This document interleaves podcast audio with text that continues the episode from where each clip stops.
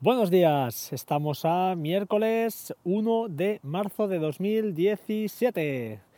Bueno, día un poco frío por aquí, la calidad de grabación no sé si será la óptima, pero bueno, ya me conocéis, se graba en movilidad. En fin, os tengo cosillas que contar, no muchas, pero más de salsa roseo que de información, pero bueno, algo, algo caerá. Comentaros eh, cositas por aquí. Bueno, mira, a raíz del podcast con Eren Expósito del domingo, os, recomiendo, si no lo habéis escuchado, que no lo escuchéis. no, no, sí, que lo escuchéis. Hay muchas aplicaciones para, para Mac que, que él recomendó y yo, bueno, los dos. Y bueno, es una pasada desde aquí. Bueno, agradezco otra vez más a Eden por, por querer grabar conmigo. Fue un tío súper cercano y se explica súper bien, como veis, eh, transmite mucha, mucha tranquilidad y, mucha confianza. Y bueno, para no quedar aquí, pues uh, me, quedó, me quedó en el tintero un par de cosillas. Una es un, atajo de teclado que uso muy muy a menudo para capturar pantallas, pero que para capturar una porción de pantalla y eh, pegarlo, por ejemplo, en Telegram, en WhatsApp, en lo que sea, ¿no? Eh, es Shift Control más Command más 4. Shift, Control más Command más 4. Sé que el Command más 3 y estas combinaciones hacen otras, estas combinaciones, disculpad, hacen otro tipo de capturas, pero esta es genial porque te captura una porción de la pantalla en la que tú escojas, aparece la cruceta, seleccionas y automáticamente se te copia en el portapapeles. Lo típico que queremos enviar una captura de pantalla a alguien por Telegram ahí en el, en el Mac, pues es súper rápido, ¿vale? Entonces no te guarda un fichero intermedio, ni tienes que borrarlo después, nada de nada. Simplemente hacer la captura, esta combinación de teclas, lo tienes en el portapapeles, lo pegas y fuera. En segundo lugar, eh, un tema que hablé con eh, ayer, justamente se lo comenté a una persona, que ahora os hablaré de ella, que es un tema de una funcionalidad de Plex, que la verdad yo no sabía que estaba, me, han asegurado, o al menos él me aseguró que sí que hace tiempo que está, la verdad no lo sabía, y lo comento por aquí por si hay algún despistado como yo, pues que no, que no lo sepa. ¿Esto qué es? Pues la posibilidad de manejar, entre comillas, manejar no es conducir ¿eh? para los uh, argentinos, eh, la posibilidad de, pues eso, de, controlar remotamente un Plex desde otro, desde otro dispositivo. ¿Esto qué quiere decir? Pues bueno, simplemente es que en ajustes, control remoto hay una pestañita, esto dentro de la aplicación de iOS de, de Plex, que pone control remoto. Si la activas, que por defecto viene activada, lo que puedes hacer es, por ejemplo, caso práctico, iPad eh, colocado en la parte trasera del coche para la niña. Y yo le quiero controlar los contenidos que vea, es decir, le quiero poner lo que va a ver, porque yo estoy conduciendo o mi mujer está delante del copiloto y no puede ponerse atrás. Pues la niña quiere, yo qué sé, Peppa Pig. Pues venga, nos vamos nosotros desde nuestro teléfono a buscar eh, en, en, ya os lo diré, en, en Plex eh, Peppa Pig, le damos al play y arriba hay un cuadradito con unas rayitas, que es como si lo enviáramos a Chromecast, pero si lo, pulsas, hay la opción también de enviarlo a, al iPad, en este caso. Es decir, aparece cualquier dispositivo que tenga Plex abierto y se lo puedes enviar allí y en principio funciona. No va 100% bien, yo he tenido algún que otro problemilla, pero oye, va muy, o sea, está muy chulo, está muy chulo la opción y vale la pena probarla, ¿vale? Más cosas. Eh, bueno, ayer tuve la suerte de hacer un café con, con Markintosh, bueno, un periodista un empleado, o como queráis, bueno, el, responsable de, de, creo que lo voy a decir bien, del, me lo dijo, ¿eh?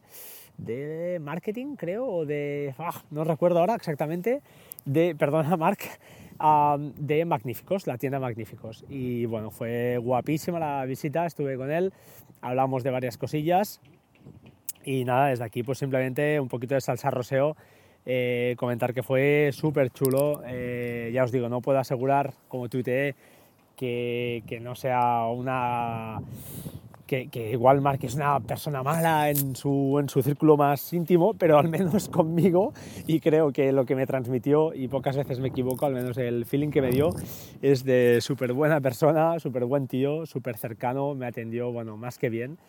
Y desde aquí, pues nada, Mark, tío, ya lo sabes, lo que te dije, y, y a ver si lo cumplimos. Vale, eh, nada, simplemente os lo quería comentar y además que quede aquí grabado para la, para la posteridad, para mí mismo, cuando me escuche de aquí, pues eso, 20 años, ¿vale? Eh, ¿Qué más? ¿Qué más? ¿Qué más? Bueno, poca cosita más, simplemente comentar notición que ya tuteamos también, creo que es de ayer o antes de ayer, Mozilla se ha quedado con Pocket, con lo cual, eh, pues bueno, Wallaback tendrá ahí un serio competidor, veremos qué pasa con, con Pocket, si realmente la, la hacen aplicación libre, software libre y tenemos posibilidad de instalarlo en nuestros servidores, eso sería realmente eh, pues magnífico porque eh, lo cierto es que Pocket en cuanto a funcionalidades, disculpad, en cuanto a funcionalidades sí que está mejor, mejor dotado que Wallaback.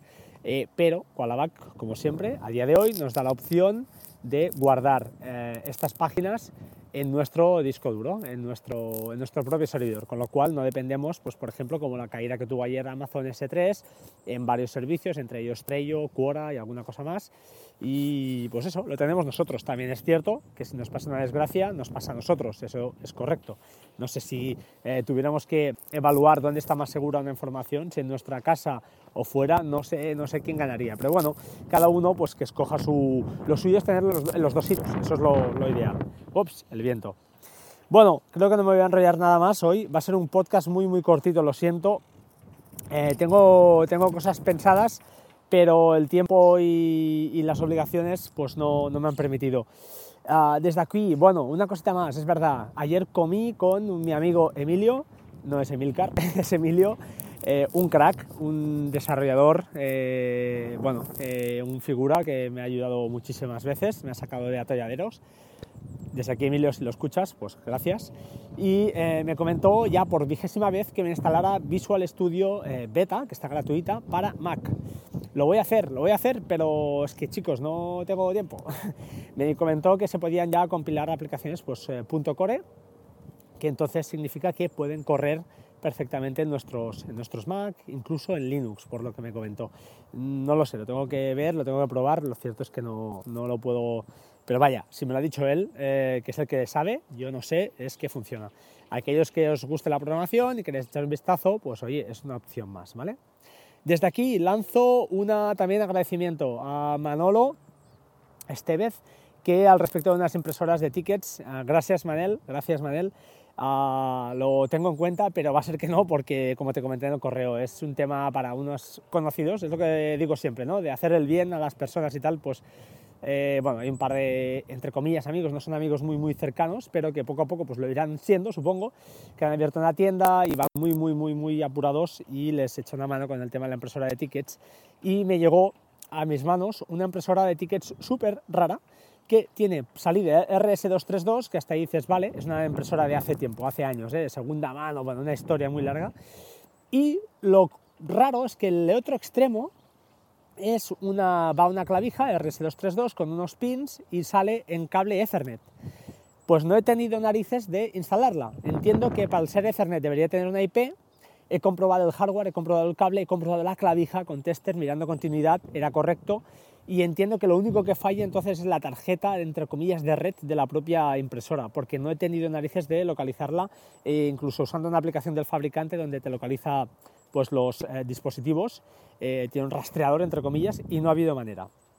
Solución, eh, pues bueno, como son buenas personas y pues les queremos también regalar algo para la tienda, pues les vamos a regalar una impresora de tickets. Me he gastado 40 euritos una impresora muy sencillita, pero tampoco necesitan estar, no es un IKEA, no van a estar facturando 20.000 cosas al día, porque no es el modelo de negocio, no es una tienda convencional. Eh, y ah, bueno, la estuve probando ayer y en principio funciona. Es una Excel Van, ya os pondré. Eh, tiene eh, drivers para Windows 7 y Windows 8, no para Windows 10 y tiene que ir en un Windows 10, pero los he buscado y creo que están y por lo que ven los comentarios de Amazon había y funcionaba. Eso será una pelea, ya sé lo que me diréis, pero es que es lo que más o menos entraba por precio. Y la pregunta desde aquí es la siguiente, a ver si alguien me puede ayudar, chicos. Eh, eh, esto debe ir montado en una máquina virtual, en un Windows 10 virtual, con VirtualBox. La pregunta es, ah, que se puede y sé que es fácil creo, ¿eh? pero ¿verdad que desde VirtualBox en la parte de puertos puedo, pues eso, decirle que el host, es decir, la máquina principal donde está, que es un Mac en este caso, em, compartir este USB que tiene el iMac, en este caso es un iMac de segunda mano, puedo compartir este USB con eh, Windows, con el Windows virtual. ¿Verdad que se puede hacer eso? Eh, sé que se puede, pero es fácil. Si alguien, alguna buena persona, que seguro que lo sois todos, eh, lo sabe hacer de una manera muy rápida y me quiere hacer un par de capturas y me lo envía al correo, por ejemplo a batería2%gmail.com, pues lo agradeceré muchísimo, estaré muy, muy agradecido. Si no, pues googlearé y ya está. Y ya para finalizar, he dicho que sería corto, llevo 10 minutos, eh, gracias a uh, Materrón, arroba Materrón en Twitter, eh, el autor de tortitas.net, bueno, varios podcasts, Enteratec, eh, también, ya os lo diré, Potencia Pro, es un podcast sobre WordPress que está haciendo con Flavia. Y lo cierto es que gracias a él pues he conseguido hacer un par de cosillas más eh, en, el, en, el, WordPress, simplemente pues por cacharrear, por, por tocar, por, por, hacer las cosas mejor. Y el pobre ayer tuvo que aguantar unos cuantos eh, privados míos por Twitter, eh, desde aquí Mate, que no lo escucharás, seguro que no, pero bueno, si lo escucharás, gracias tío y, nada, y nos hablamos pronto, espero. ¿Vale? Ahora sí, os despido, como siempre, por favor, sed buenos, hagamos el bien. Hoy hace frío, hace viento, pero bueno, seamos, eh, seamos positivos, ¿vale? Venga, un saludo a todos, gracias por todo y hasta pronto, ¿vale? Chao, chao.